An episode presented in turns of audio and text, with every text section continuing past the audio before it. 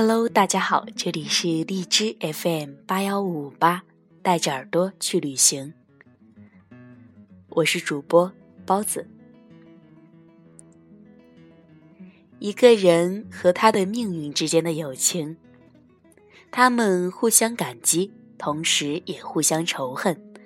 他们谁也无法抛弃对方，同时谁也没有理由抱怨对方。本期要和大家分享的电影呢，我认为是张艺谋拍的最真实的一部电影，《活着》。《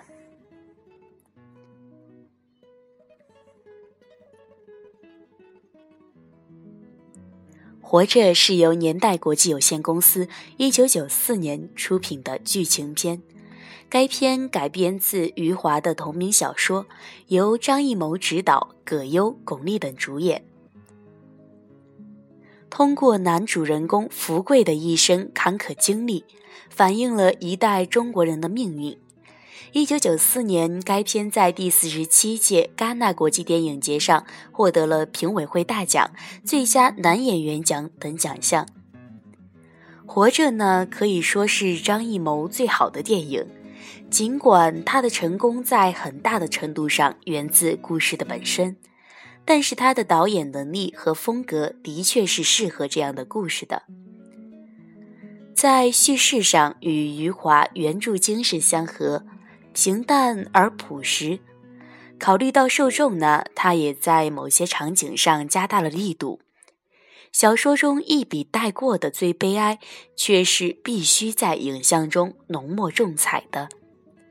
在这里，如何把握好煽情的度就显得非常重要。张艺谋做的就比较好，也就得到了受众的尊敬和承认。该片主要讲述了大少爷徐福贵嗜赌成性，妻子家珍屡劝无效，带着女儿凤霞回娘家。当夜，福贵就输光了所有的家产。父亲给他气死。一年后，家珍带着女儿和手抱的男婴有庆回家。福贵痛改前非，走步演皮影戏为生。但是这时适逢国共内战，福贵先被国民党拉服当兵，后被俘虏，好不容易获释回乡，庆幸一家团圆。后来，福贵因家产输光，未被划入地主成分，但是生活让他失去了儿女等亲人，最后剩下的唯有活着。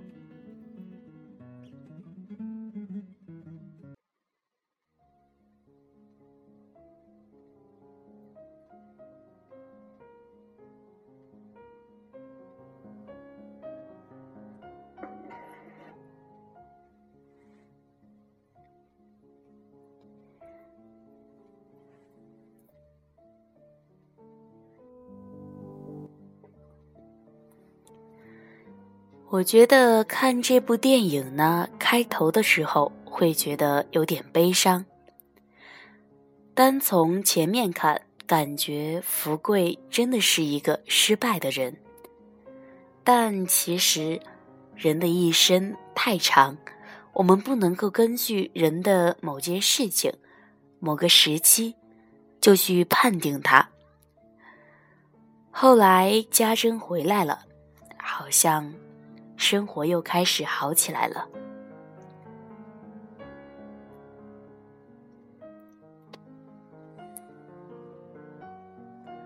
我觉得看这部电影呢，开头的时候会觉得有点悲伤。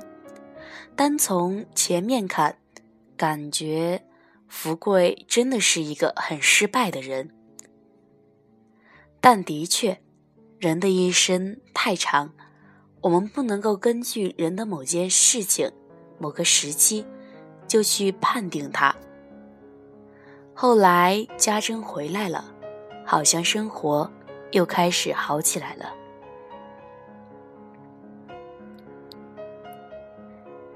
在这部电影里，给我印象最深刻的，反而是从头到尾一句话也没说过，想说却不能说的凤霞。她笑起来，好美，笑容那么天真，但是却善解人意。看她被别的小孩欺负的时候，好心疼，心疼她的有苦说不出。弟弟为他报仇，他看在眼里，疼在心里。这部电影的泪点应该都在重逢。重逢永远都是最动人的，福贵和家珍的重逢，执手相看泪眼，竟无语凝噎。大概千万种语言，此时都化为了心中的一句：“回来就好。”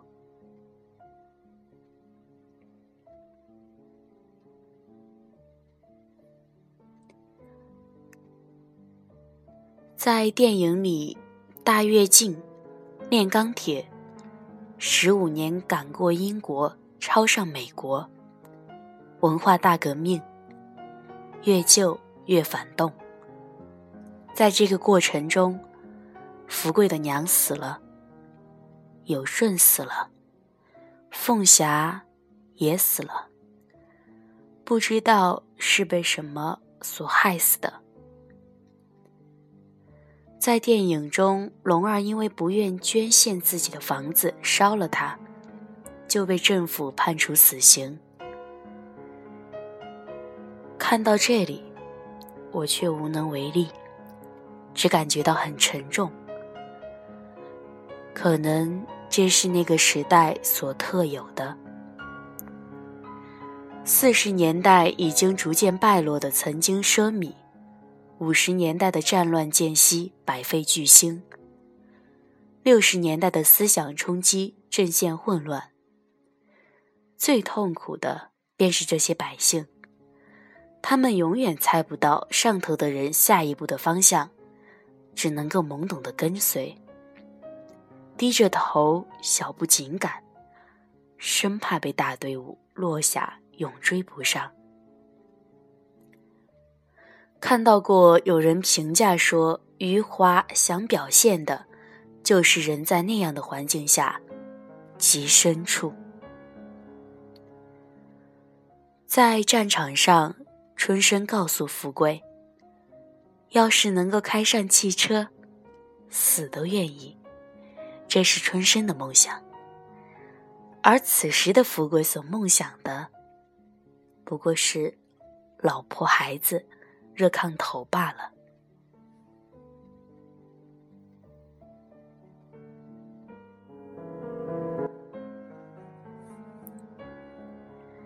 还有就是福贵和春生在战场上面对尸横遍野的情景，不像其他大多数电影，眼睛里流露出的不是悲伤，而是惊讶。这种情感也许就是面对死亡更直接、更真实的感受。他们目瞪口呆地说：“家里人都不知道。”就这么死了，福贵呀，我们可得活着回去了。回去了，可得好好活呀。好好活这句话，深深的刺到了我的神经。这是每个人活着的最基本的意愿，但是好好活的标准又因人而千差万别。而作为生活底层的普通百姓来说，他们的标准始终在不断放低，最后完全依顺于麻木与不幸的世界。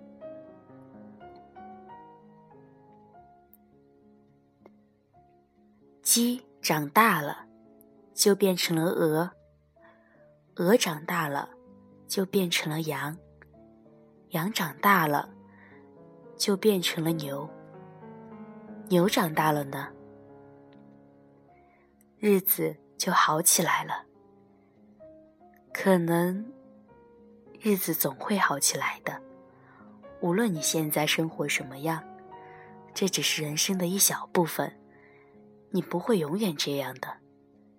日子越过越好，可能并不是我们越来越有钱了，而是我们的思想变了，越来越满足，越来越善于发现幸福了。